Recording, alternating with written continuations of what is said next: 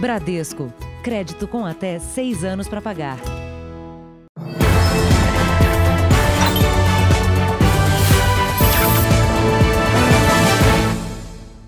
Olá, boa noite. Boa noite.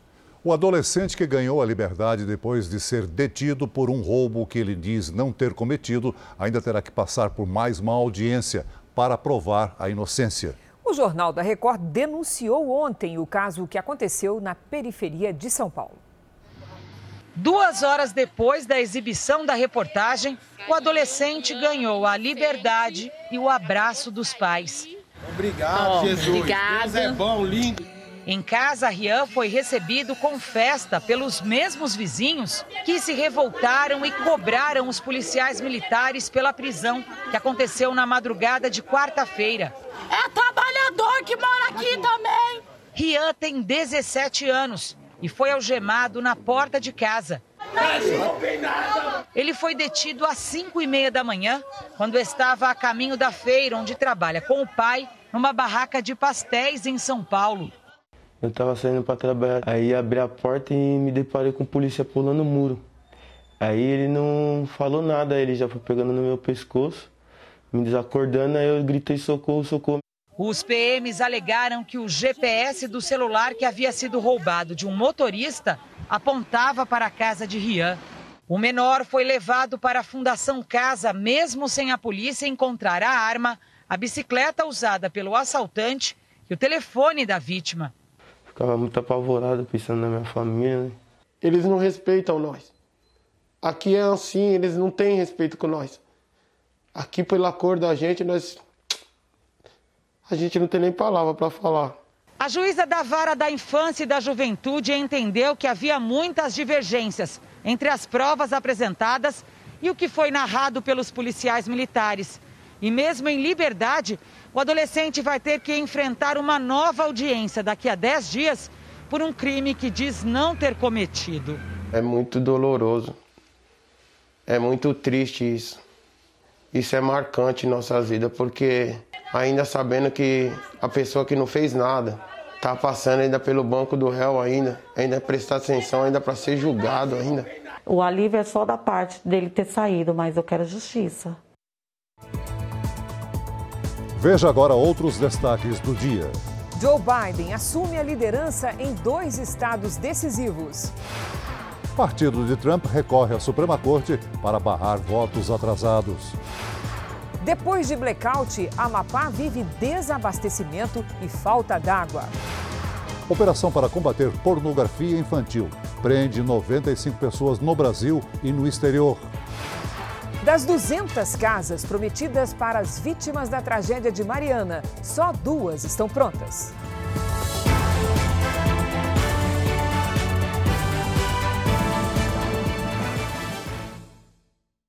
Oferecimento Bradesco. Pague, receba e transfira grátis no Pix.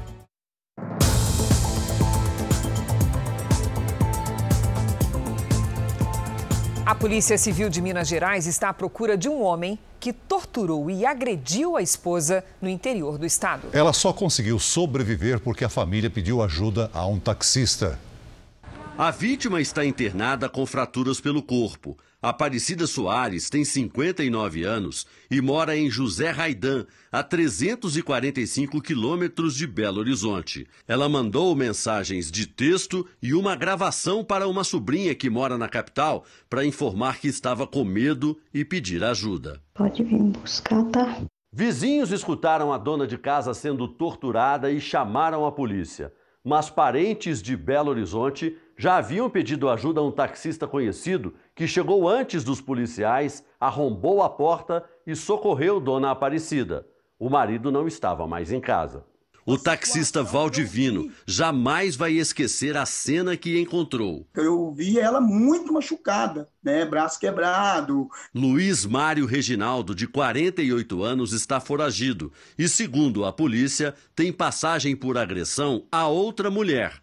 Casada há três anos, Aparecida não aguentava mais apanhar e queria o divórcio. Isso teria motivado a briga. Segundo o Fórum Brasileiro de Segurança Pública, no primeiro semestre deste ano, comparado com o mesmo período do ano passado, houve uma redução nos registros de violência doméstica, mas um aumento nos casos de feminicídio. No estudo, Minas Gerais é o terceiro estado com mais registros de lesão corporal dolosa em mulheres neste ano mais um caso de feminicídio. A Polícia Civil do Rio Grande do Sul busca pelo suspeito de ter matado uma jovem de 24 anos no interior do estado.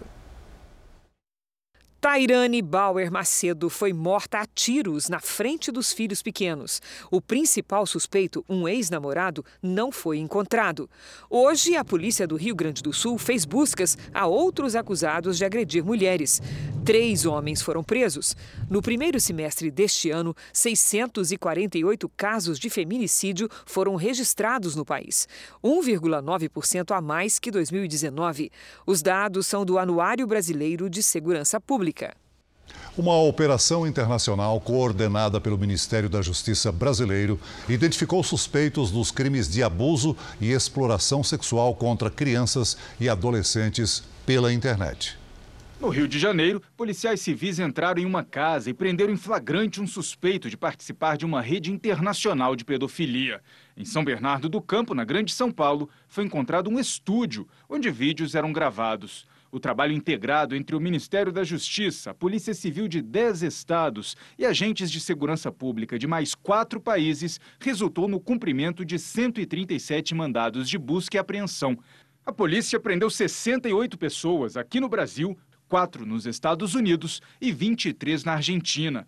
As investigações devem ser concluídas somente nos próximos dias, quando vão ser divulgados os números totais da operação.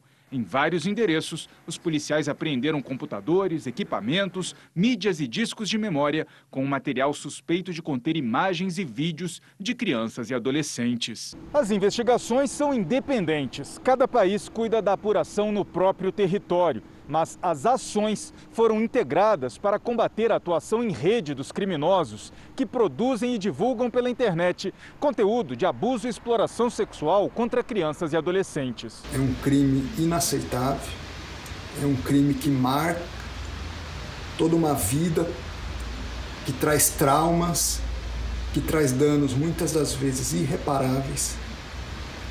E o combate a esse tipo de criminalidade é uma das prioridades dentro do Ministério da Justiça e Segurança Pública. Desde 2017, cerca de 700 pessoas foram identificadas pelo Ministério da Justiça como suspeitas de promover a pedofilia na internet. Já há alguns anos venho atuando nessa área é, do, do campo cibernético, mas asseguro aos senhores, não tem nada mais horrível e abominável do que esse crime. Você costuma usar a mesma senha para acessar e-mails e redes sociais? Então, cuidado. Criminosos usam esses dados para invadir o computador e aplicar golpes.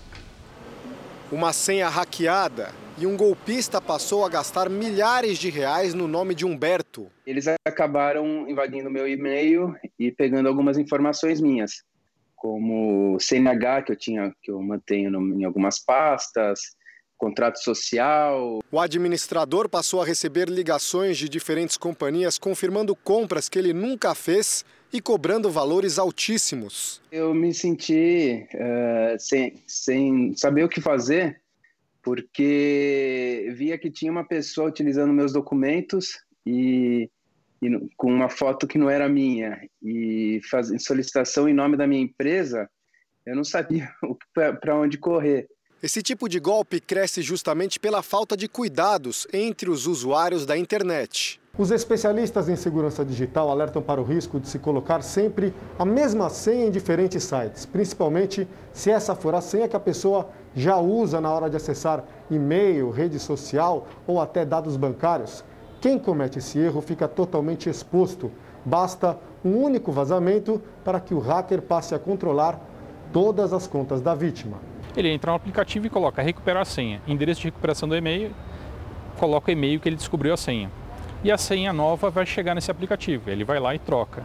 Um levantamento de uma empresa de cibersegurança mostra que só em 2020, 5 bilhões de logins e senhas foram vazados na internet mundialmente. O especialista dá dicas para evitar esse tipo de golpe. Nunca utilizar a mesma senha para tudo. A melhor forma para evitar esse problema é ter um caderninho que você vai marcar senhas ou utilizar um aplicativo de cofre de senhas. Mas o caderninho ainda é a forma mais segura, apesar de mais trabalhosa. Devido a problemas técnicos, o Ministério da Saúde divulgou parcialmente os números de hoje da pandemia no Brasil. O país tem 5 milhões 631 mil casos da Covid-19. São mais de 162 mil mortos em todo o país. Foram 279 registros de mortes nas últimas 24 horas. Até a última quarta-feira, 5 milhões e 64 mil pessoas já haviam se recuperado e mais de 364 mil continuam em acompanhamento. Pesquisadores da Fundação Ezequiel Dias, em Belo Horizonte, estão desenvolvendo um soro para tratar a Covid-19. O repórter Luiz Casoni tem as informações. Boa noite, Luiz. Qual é a técnica que está sendo utilizada? Oi, Cris, boa noite para você e a todos que nos acompanham. Olha, o soro será desenvolvido a partir de anticorpos retirados de cavalos imunizados com vírus inativado.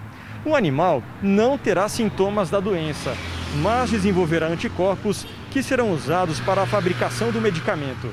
O soro só será aplicado em ambiente hospitalar e deve reduzir o agravamento da Covid-19. A expectativa é que as primeiras 5 mil ampolas fiquem prontas em janeiro do ano que vem. Cris, Celso. Obrigada, Luiz. A inflação oficial de outubro saiu hoje e é o preço do gás de cozinha que está dando dor de cabeça para muita gente. Pois aponte a câmera do celular para o QR Code que está bem aí na sua tela e veja como a alta de preços afeta o seu bolso. Aumentou a comida, aumentou a energia, aumentou tudo. Família inteira em casa, renda que caiu, gasto que cresceu. Na pandemia, aqui, como em tantas outras casas, o consumo de gás de cozinha aumentou. E se fosse só isso? 10 reais que aumentou do gás, 20 da água, tipo 50, 60 da luz. Aí começa a complicar. Divulgado hoje pelo IBGE, o Índice Nacional de Preço ao Consumidor, o IPCA de outubro, subiu 0,86%. 0,22 ponto percentual a mais que em setembro. É o maior resultado desde outubro de 2002. As maiores variações impacto do índice vieram do setor de alimentação e bebidas. Foram registradas altas em outros sete setores. Sazonalmente, a alimentação costuma ter altas nos meses finais do ano e no começo do ano seguinte, porque tem questão de safra, tem questão de, de, de pressão é, é, de proteínas, por exemplo, nas carnes. O mais provável é que nós tenhamos né, novas altas de alimentação em, em novembro, dezembro e no primeiro bimestre do ano que vem. Na habitação, o maior impacto do mês ficou mesmo com o gás de cozinha, com reajuste de 1,27%. Só nessa revendedora aqui da capital, uma das maiores de São Paulo, são comercializados 53 mil botijões, a maioria como esse aqui, o tradicional gás de cozinha, 40 mil unidades. Nesse caso, são nove aumentos em 2020. E se a gente contabilizar todos os tipos de botijões, já são 13 aumentos só esse ano. Hoje, somado-se todos os reajustes que nós tivemos em 2020, o botijão de gás estaria por volta de R$ 103,41 para o consumidor final. Na casa de Fábio, os ajustes no orçamento continuam. Um, um gás custar 60 reais que era antes, já era caro. Agora custando 75 e a gente tendo que consumir mais, aí complica um pouco mais também.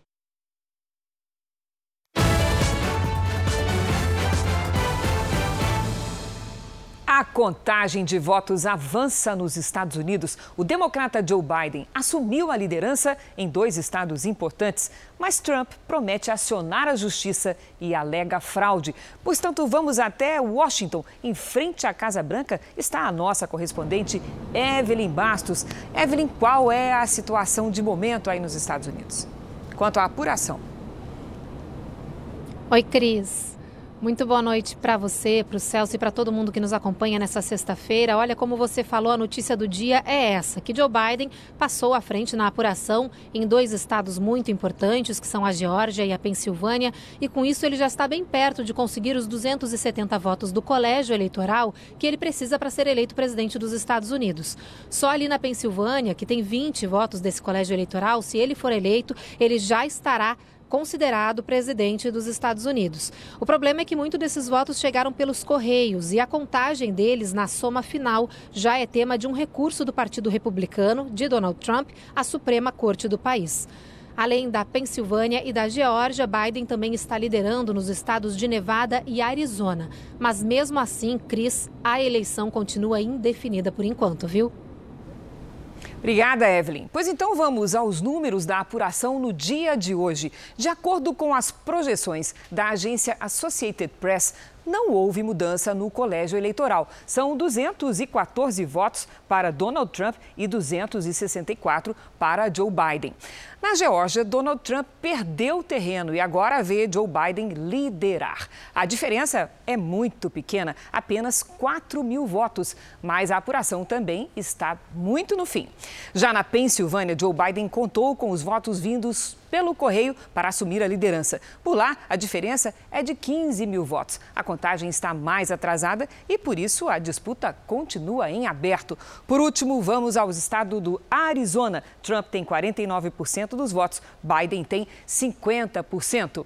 A imprensa, na imprensa dizem que a situação do estado segue indefinida. Apesar da vitória parcial de Biden, Trump tem diminuído a distância. A diferença entre eles é de apenas um pontinho percentual.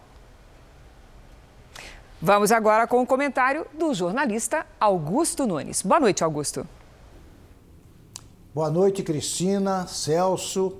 Boa noite a você que nos acompanha.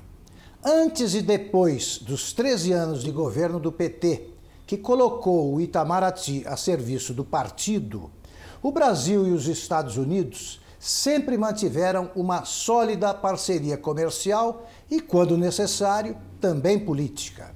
Os Estados Unidos foram a primeira nação a reconhecer a independência da antiga colônia de Portugal. Os dois países foram aliados da Segunda Guerra Mundial. Ambos cultivam os valores ocidentais e os princípios democráticos e são ligados pelo determinismo geográfico os Estados Unidos também são o segundo maior parceiro comercial do Brasil. É legítimo que Jair Bolsonaro tenha suas preferências, mas o presidente já deixou claro que o resultado da eleição norte-americana não interferiria nas boas relações entre a única superpotência do planeta e o mais importante país do subcontinente. Que assim seja a política externa deve estar permanentemente subordinada aos interesses nacionais.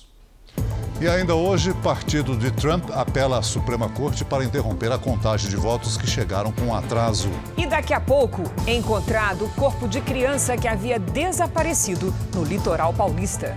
E também o apagão de quatro dias que provoca o caos no Amapá.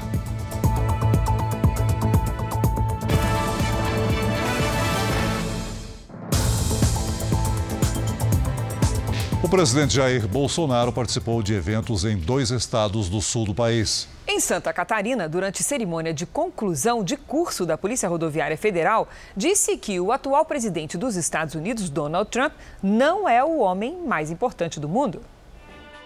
Em Florianópolis, o presidente Bolsonaro cumprimentou e entregou distintivos à parte dos 649 formandos na Universidade Corporativa da Polícia Rodoviária Federal.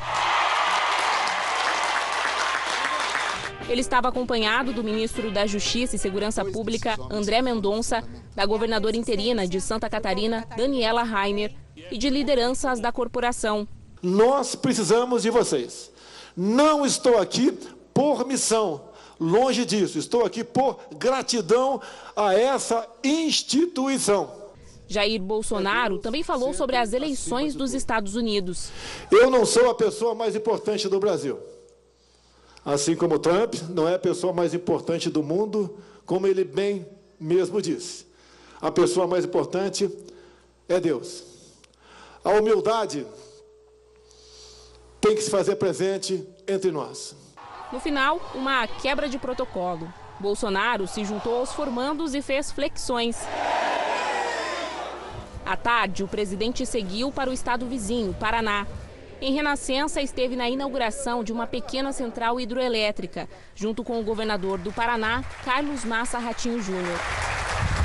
O presidente também esteve presente no anúncio de obras que serão executadas por um convênio entre o governo do Paraná, Itaipu e o Departamento Nacional de Infraestrutura de Transportes. No futuro, a estrada aqui no Paraná fará interligação com o chamado Corredor Bioceânico, uma rodovia entre Campo Grande, no Mato Grosso do Sul, e o porto de Antofagasta, no Chile. A expectativa é reduzir o tempo de viagem das exportações do centro-oeste do Brasil até os países do Oriente, principalmente China, Coreia do Sul e Japão, em até duas semanas. No passado, com todo respeito aos demais ex-presidentes, quase todos, as notícias que vinham do Ministério do Transporte à Top Estrutura eram as piores possíveis. Quase nada se fazia. Isso acabou. Ainda nessa edição, flagrantes de venda e consumo de drogas a céu aberto numa capital brasileira. E também, hackers cobram pelo resgate de dados dos órgãos públicos que eles invadiram.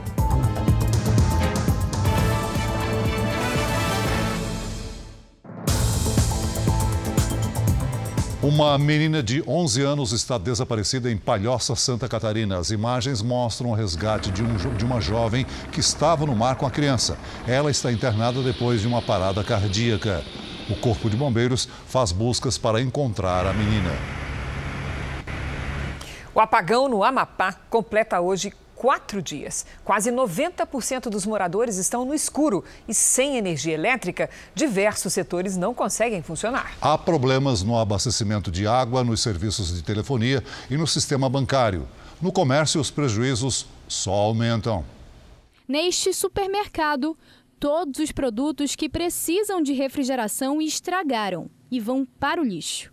O prejuízo chega a 5 mil reais. Questão de sorvete, verdura, frios, a parte dos frios totalmente. A população enfrenta longas filas para fazer compras. E muita gente procura por gelo para armazenar alimentos. Sem energia, é muito difícil encontrar. E quando tem, é motivo de confusão. O cara vendendo uma basqueta que custava 10 reais, no valor de 50 reais. É um absurdo isso. A falta de energia prejudica a rede de telefonia. Não é possível usar cartões apenas dinheiro vivo. Os caixas eletrônicos estão desabastecidos. Nenhum eu encontrei funcionando. E o senhor está sem dinheiro, gente? Estou sem dinheiro, caixa 24 horas não funciona também. O governo do Amapá decretou estado de emergência que permite a contratação sem licitação de carros-pipas e geradores de energia para atender a demanda de setores como hospitais e companhia de água. Em Macapá, a Prefeitura decretou o estado de calamidade pública por 30 dias. A capital, que limitava os horários do comércio por causa da pandemia, já permite que postos de combustíveis funcionem 24 horas por dia. Nos bairros, a corrida é pela água. Assim que os caminhões-pipa chegam, os moradores enchem o que podem para conseguir ter um mínimo em casa. Isso aqui dá mal para jogar dentro da máquina lá, para jogarem do, do banheiro, né? Porque a gente precisa. E só tenho dor, né? Não vai dar nem para amanhã, só vai dar para hoje, não vai dar de fazer quase nada. O Ministério Público Federal abriu inquérito para investigar quem são os responsáveis pelo apagão no Amapá. No prazo de 24 horas, o governo do estado deve informar os planos para restabelecer a energia.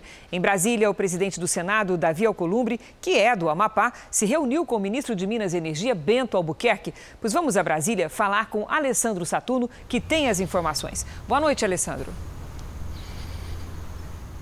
Olá, Cris. Boa noite para você, boa noite a todos. Olha, essa reunião foi justamente para tentar achar uma solução mais rápida para esse problema grave de blackout lá no Amapá. Segundo o ministro, o gerador que foi atingido pelo incêndio, ele já foi restaurado e deve voltar a funcionar ainda nesta sexta-feira. No entanto, o prazo para a normalização do fornecimento de energia para os municípios é de até 10 dias. O senador Randolfo Rodrigues, que está no Amapá, informou que aos poucos a energia está voltando em alguns bairros bairros de Macapá. Cris Celso. Obrigada, Alessandro. Vamos voltar ao Amapá. Acaba de chegar à capital um carregamento com geradores de energia. As informações com a repórter Amanda Pereira. Boa noite, Amanda. Boa noite, Cris. Boa noite a todos. Essa ajuda é uma ação dos Ministérios da Defesa e de Minas e Energia. O avião que trouxe os equipamentos pousou por volta das 6h15 da noite aqui no aeroporto de Macapá.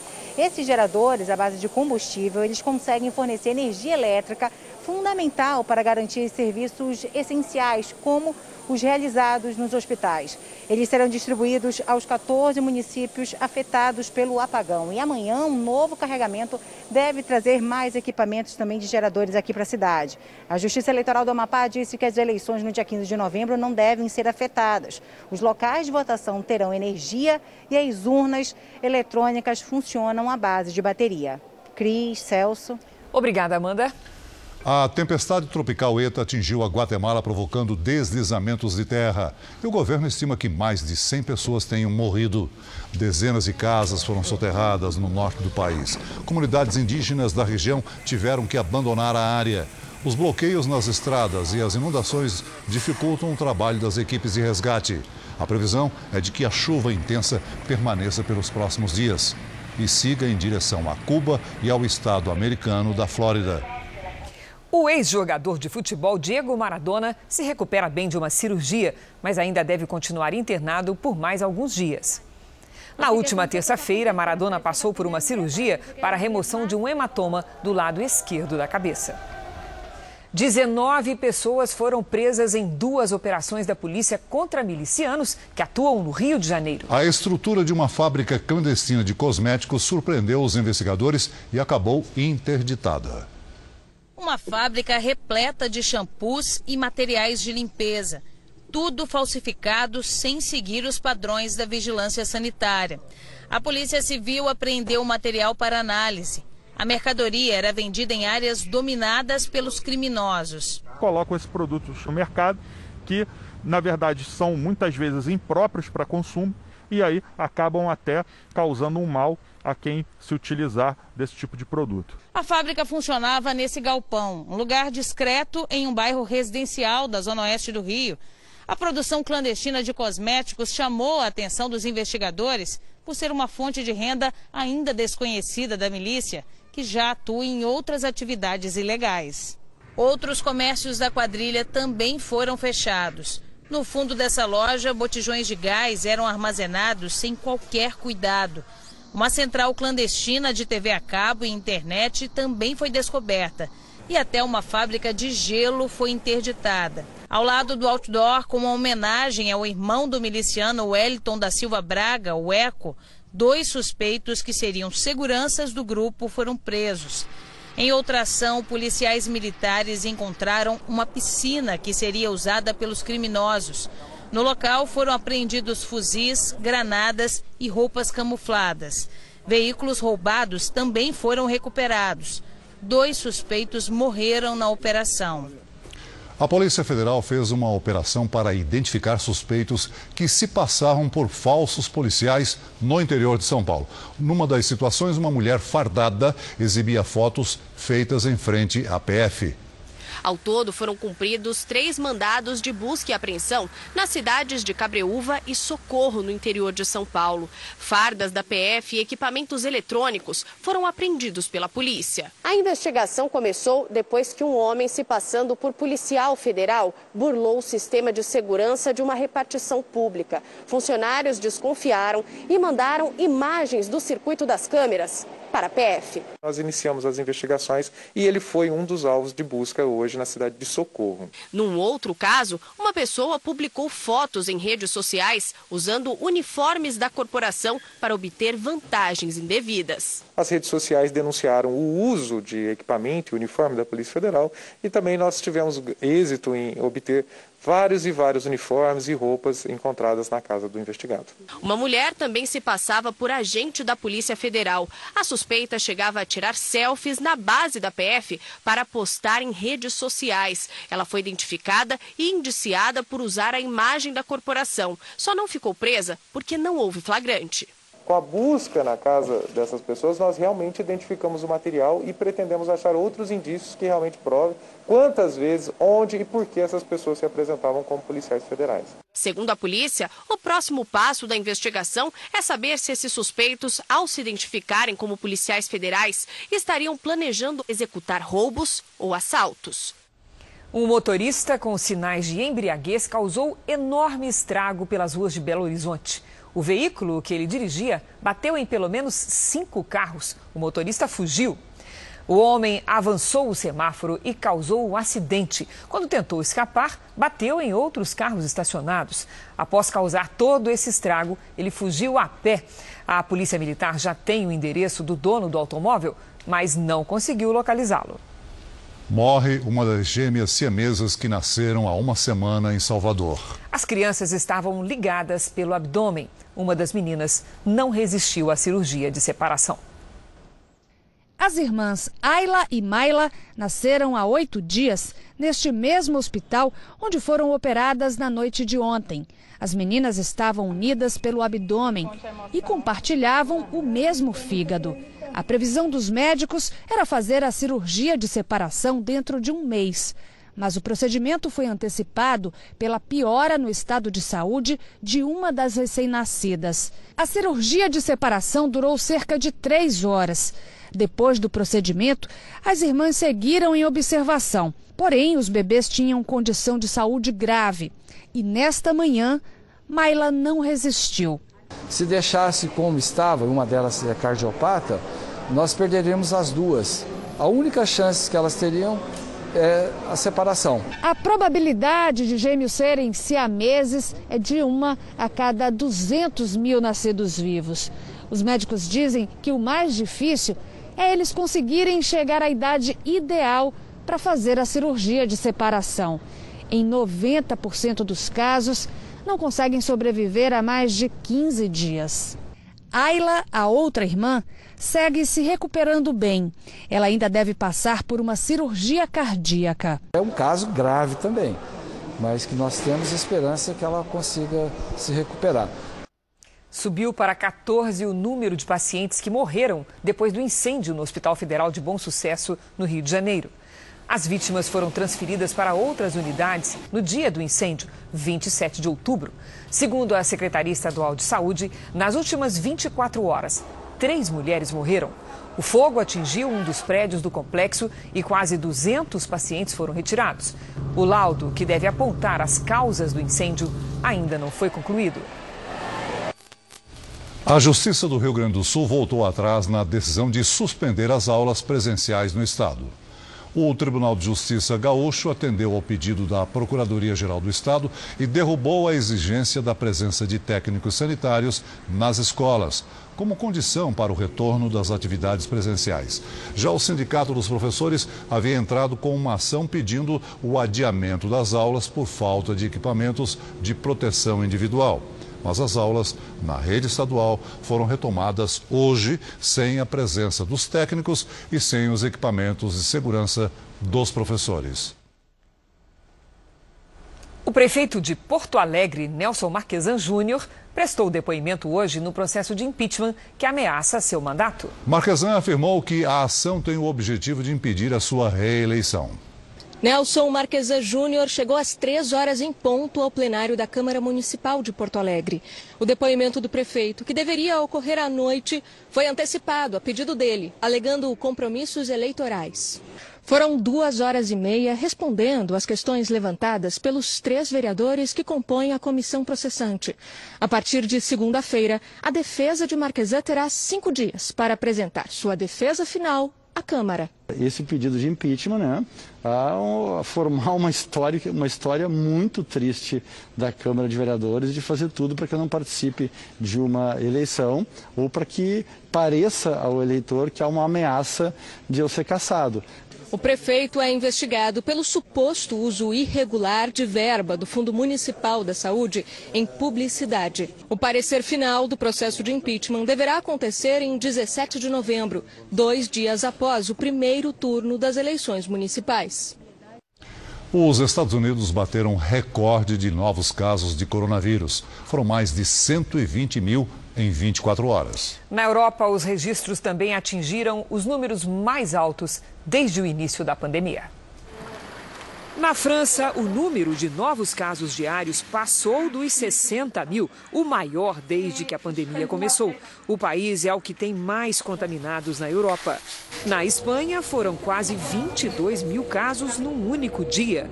Também um recorde: unidades de terapia intensiva operam quase na capacidade máxima. Já na Bélgica, um sinal de melhora. O porta-voz da Força Tarefa do governo contra a pandemia disse que o país já passou do auge da segunda onda e começa a ver a curva de contágio cair. Olha só, um robô com cara de gato ajuda os garçons a servir mesas num café de Moscou, na Rússia. Por conta da pandemia, uma rede de lanchonetes resolveu inovar no atendimento para oferecer um serviço com distanciamento social. Equipado com bandejas e tela digital que simula o focinho de um felino, o robô entrega os pedidos aos clientes e leva a louça para a cozinha. O equipamento é desinfetado a cada duas horas. Quero ver esse robô lavar a louça, viu, Celso? Na China, anos viralizou nas redes sociais depois de mostrar o talento no ping-pong ou no tênis de mesa, como os fãs do esporte preferem chamar. Os pais contam que o pequeno prodígio pratica o tênis de mesa há dois anos, sempre com a ajuda da avó, que jogou no time da província de Sichuan, onde moram. O menino começou a treinar na mesa da sala de família e hoje já mostra as habilidades na mesa profissional. Pescadores do Guarujá, no litoral de São Paulo, encontraram o corpo do menino de quatro anos que estava desaparecido desde terça-feira. Na beira do mar, a mãe chorou e jogou flores. Moradores da comunidade soltaram balões brancos em homenagem à criança que morreu afogada. A comunidade toda se juntou em solidariedade a todo o nosso sofrimento, a toda a nossa angústia. Benjamin tinha quatro anos e desapareceu na terça-feira. A mãe não viu o momento em que ele se afogou. Por isso, durante três dias, cerca de 60 bombeiros fizeram buscas na mata e no mar. Guarda-vidas formaram uma corrente humana no raso para facilitar os trabalhos. Moradores dessa tradicional comunidade de pescadores também ajudaram nas buscas com barcos. E foi um deles que encontrou o corpo de Benjamin a cerca de 50 metros da praia. Vai levar um anjo, cara. É um anjo. A praia Santa Cruz dos Navegantes não tem ondas. Mesmo assim, os bombeiros alertam para o perigo. Tem um movimento ali natural das águas e também um movimento é, causado pelas embarcações que passam próximo ali. Então, apesar da aparência tranquila, da aparência calma, ela tem esse risco ali do arrasto da água feito é, por essas embarcações.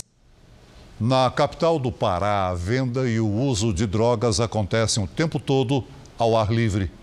O consumo é feito em diferentes pontos de Belém e a qualquer hora do dia. Aqui, dois homens fumam maconha em uma praça. A menos de 200 metros, outros dois raspam o que sobrou de uma pedra de crack.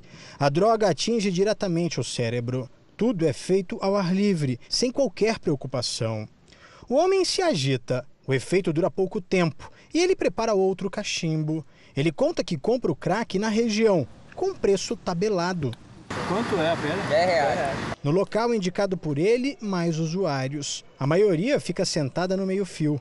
Repare nesta mulher de blusa preta. É ela quem passa as pedras. A droga fica escondida na roupa. Ela também é usuária. Outro flagrante da venda foi entre as barracas dos camelôs. Tudo é bem rápido e envolve muito dinheiro. Segundo a Secretaria de Segurança Pública do Pará, o comércio e o uso de drogas no estado aumentam a cada ano. De acordo com a Polícia Civil, os entorpecentes são trazidos da Venezuela, Colômbia e Bolívia. Boa parte da droga é enviada para outros estados, principalmente São Paulo, Rio de Janeiro e Minas Gerais. Geralmente a droga é transportada pelo rio Amazonas. Segue por estradas para o Nordeste até chegar ao Sudeste e Centro-Oeste do país. O tráfico é feito também entre as cargas dos navios para a Europa e a África. O Pará tem essa posição estratégica para a dinâmica do narcotráfico hoje. É uma rota praticamente obrigatória. E parte dessa droga ela acaba sendo consumida nas cidades da região. O Pará se tornou um reduto da distribuição de droga. O estado concentra o maior número de plantações de maconha. Só este ano, quase mil hectares foram destruídos. De janeiro a junho, a polícia apreendeu mais de 5 toneladas de cocaína, quase mil por cento a mais que no mesmo período do ano passado. De fato, o Pará, apesar de não ser um produtor e nem ser o país, um estado que faz fronteira com os países produtores, ele está na rota do tráfico de drogas, seja internacional ou seja para o tráfico nacional. Voltamos a falar sobre a apuração dos votos na eleição americana. Evelyn Bastos, direto de Washington, traz novas informações. O democrata Joe Biden pretende discursar ainda hoje. Evelyn, você confirma? É isso mesmo, Cris. O Biden marcou aí um pronunciamento para a imprensa e para os apoiadores. Ele deve acontecer por volta das 10 horas da noite, no horário aí do Brasil. E para isso, foi montado um grande palco na cidade de Wilmington, no estado de Delaware, onde o candidato vive.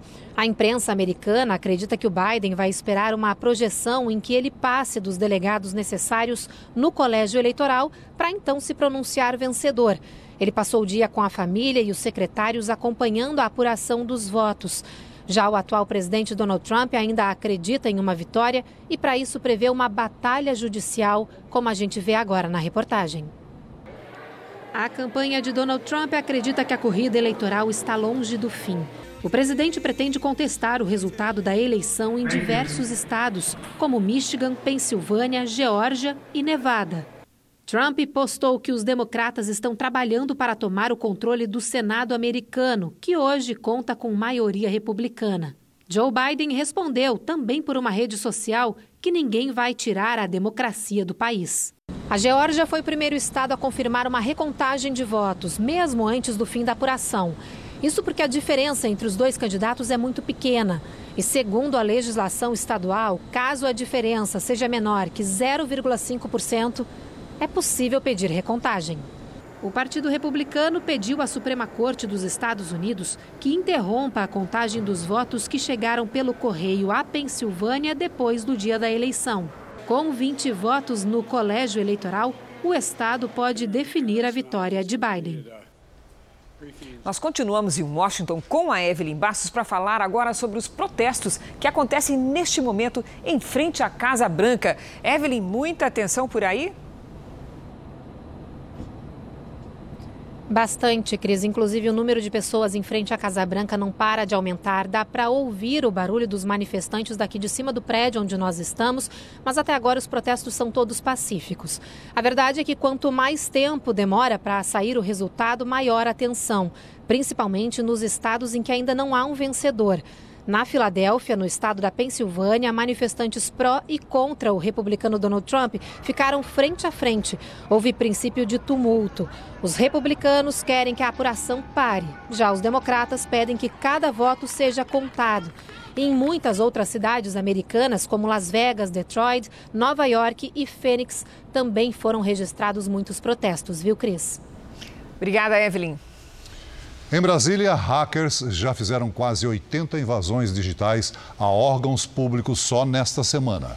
Em alguns casos, eles cobraram pelo resgate de dados. Vários serviços foram comprometidos neste que já é considerado o maior ataque cibernético do país.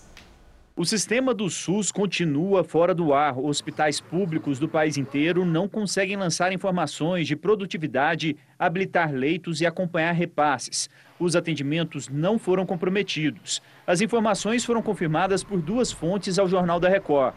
Segundo o Ministério da Saúde, apenas algumas estações de trabalho foram atingidas por um vírus de computador. E por motivos de segurança, o Departamento de Informática do DataSUS bloqueou o acesso à internet. O Ministério da Saúde alega que os sistemas estão em funcionamento lento por medidas de segurança. No Superior Tribunal de Justiça continuam suspensas todas as audiências e as decisões não têm sido publicadas desde a quarta-feira. Quem precisa dos serviços da Secretaria da Economia do Governo do Distrito Federal enfrentou mais um dia de dificuldades ficou interrompida a emissão de notas fiscais eletrônicas e de boletos para pagamentos de impostos. Segundo a Associação Nacional dos Analistas em Tecnologia da Informação, aproximadamente 80 órgãos públicos foram atingidos. Os técnicos apontam falta de pessoal e de investimentos para evitar os ataques. As investigações até agora indicam que o hacker utilizou um software para bloquear o acesso ao sistema de informática dos órgãos públicos. A partir do momento em que o servidor se sentava para trabalhar no computador, passou a ser exigida uma senha que ninguém sabia. Ou melhor, apenas uma pessoa tinha conhecimento: o invasor. O presidente Bolsonaro declarou ontem que os investigadores já identificaram o criminoso. Agora procuram saber se ele agiu sozinho ou em grupo. Além dos crimes cibernéticos, ele pode responder por tentativa de extorsão.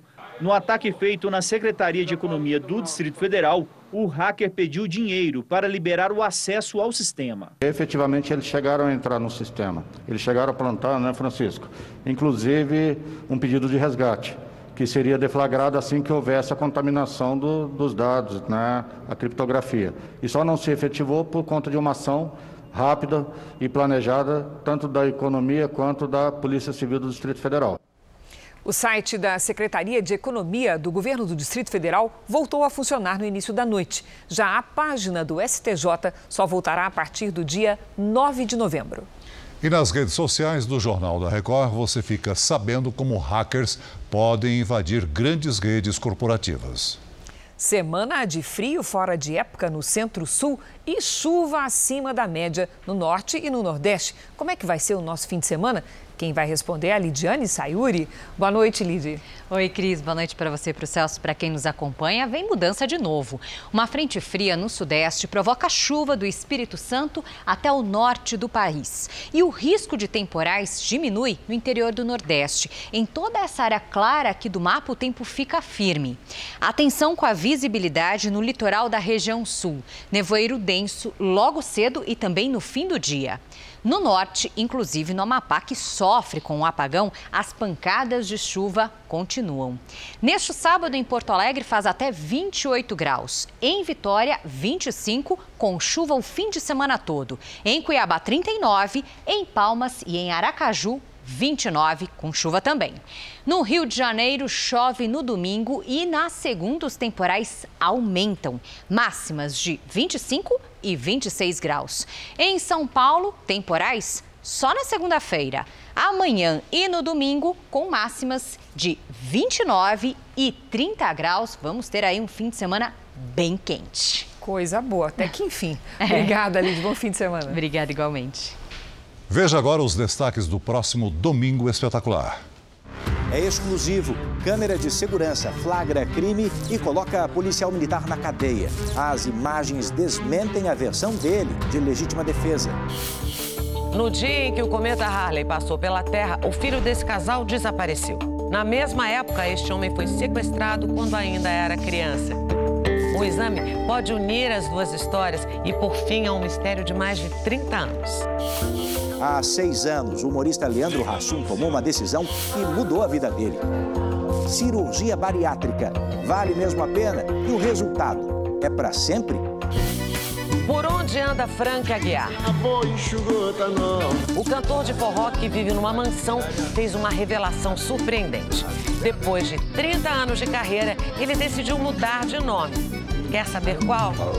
É no Domingo Espetacular. Logo depois da Hora do Faro. Até lá. Veja a seguir, ao vivo, as últimas informações sobre a corrida à Casa Branca. E também das 200 casas prometidas para as vítimas da tragédia de Mariana, só duas estão prontas.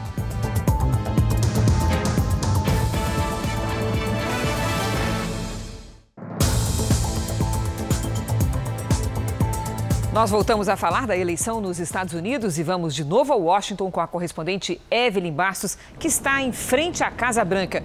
Evelyn, o que, que nós podemos esperar para as próximas horas? Olha, Cris, agora a expectativa por aqui está muito grande para a divulgação de novos números no estado do Arizona. Os apuradores por lá esperam divulgar novos dados a partir das 11 horas no horário aí do Brasil. E o resultado de lá sendo divulgado pode colocar um fim aí na divergência entre as agências de notícias que estão fazendo as projeções, porque algumas já cravam a vitória de Biden no Arizona, enquanto outras ainda aguardam o fechamento das urnas. Apreensão também nos novos números na Geórgia, Pensilvânia e Nevada. A gente aguarda também por declarações dos candidatos. Agora há pouco, Donald Trump disse pelas redes sociais que Biden não pode se declarar vencedor antes das ações judiciais iniciadas pela campanha do presidente. E por aqui, Cris, Celso, a gente continua trabalhando. A expectativa é de muito trabalho ainda nessa madrugada e com qualquer novidade eu volto a chamar vocês, viu? Madrugada vai ser longa. Obrigada, Evelyn. O presidente eleito da Bolívia, Luiz Arce, foi alvo de um ataque a dinamite em frente a um escritório de campanha na capital La Paz. O presidente participava de uma reunião com dirigentes do partido quando houve a explosão. A bomba foi jogada na porta do escritório. Ninguém ficou ferido. Desde que Arce foi eleito em outubro, manifestantes estão nas ruas protestando contra o resultado. Ele deve tomar posse no domingo. Cinco anos depois da tragédia de Mariana, das 200 casas prometidas para os moradores que perderam tudo pela avalanche de lama, só duas estão prontas. As obras fazem parte de um acordo do Ministério Público com a Samarco, mineradora controlada pela Vale e pela anglo-australiana BHP. Sandra faz salgados em uma lojinha nesta avenida movimentada de Mariana. Ela era a dona de uma pousada em Bento Rodrigues não sobrou quase nada. Aqui também funcionava o restaurante e era a casa onde ela morava. Estava em casa, né? Quando eu vi a menina gritando: barragem rompeu, corre, gente. Sandra conta que pôs no carro dela a filha, os vizinhos e ficou para encontrar a irmã. Eu não ia sair sem ela, né? Ela mesma faz 600 salgados por dia para ter a própria fonte de renda. Ainda não recebeu indenização da Samarco e nem tem expectativa de quando a casa construída pela mineradora vai ficar pronta. O tempo todo a gente se ouve assim: você vai ganhar uma casa? Eu vou ganhar uma casa? Eu tinha minha casa. Então eu estou cinco anos revoltada. A casa que a Sandra e outras 200 famílias esperam são as que a Renova, entidade criada para ajudar nas indenizações às vítimas, propôs reconstruir na mesma região em um acordo firmado com o Ministério Público. Nós entramos em contato com a Samarco e pedimos autorização para entrar no Novo Bento e mostrar as casas que estão sendo construídas para as pessoas desalojadas. Mas a nossa equipe de reportagem não teve autorização para entrar. A entrega estava prevista para março de 2019, mas a construção só começou quatro meses depois. E até agora, nenhuma entrega. A Renova alega que a pandemia atrasou as obras. Com cinco anos tem duas casas prontas, né? Ou seja, para fazer 200, se, se com cinco anos fez duas, faz a conta aí. Eu nem vou estar viva para ver aquele bento lá, eu acho. Quatro horas depois do rompimento, a lama chegou no distrito de Paracatu de Baixo. Na comunidade moravam cerca de 600 pessoas. Quem morava aqui costumava tirar o sustento da terra. Depois que os rejeitos varreram o solo, não foi mais possível plantar, colher. Aí, os moradores ficaram sem a fonte de renda. Como o marido de Luzia. Ele vivia mais do cultivo de plantar milho, milho e feijão. E só não isso, porque eu não sei se você observou aqui nesse território. Qualquer canto é, é canto para plantar qualquer coisa. Cinco anos depois, nós voltamos aqui em Paracatu de Baixo. E a sensação que a gente tem é a de que o distrito se tornou um cemitério. A gente vê muitas construções em ruínas, muitos imóveis enterrados. Aqui, por exemplo, onde nós estamos, era um campo de futebol. Aqui, olha, a trave, Eu meço 1,57m e, apesar de ser pequena, estou mais alta do que a estrutura de ferro, ou seja, parte dela foi enterrada pela lama. Olha como era o campo antes e como ficou depois. Repare na rua em 2015 e agora.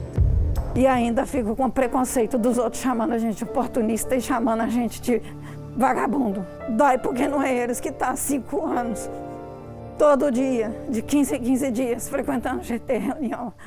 Para que haja reparação aos atingidos, o Ministério Público Federal cobra assessorias técnicas independentes, já que a Renova é controlada pela própria Samarco. Muitas delas são pessoas humildes, é, pessoas que têm é, pouca compreensão das filigranas do processo judicial. Não se pode imaginar que você vai ter um diálogo igual se você colocar essas pessoas para discutirem com duas das maiores empresas do mundo e alguns dos escritórios, maiores escritórios de advocacia do país. O criminoso controla o processo de reparação.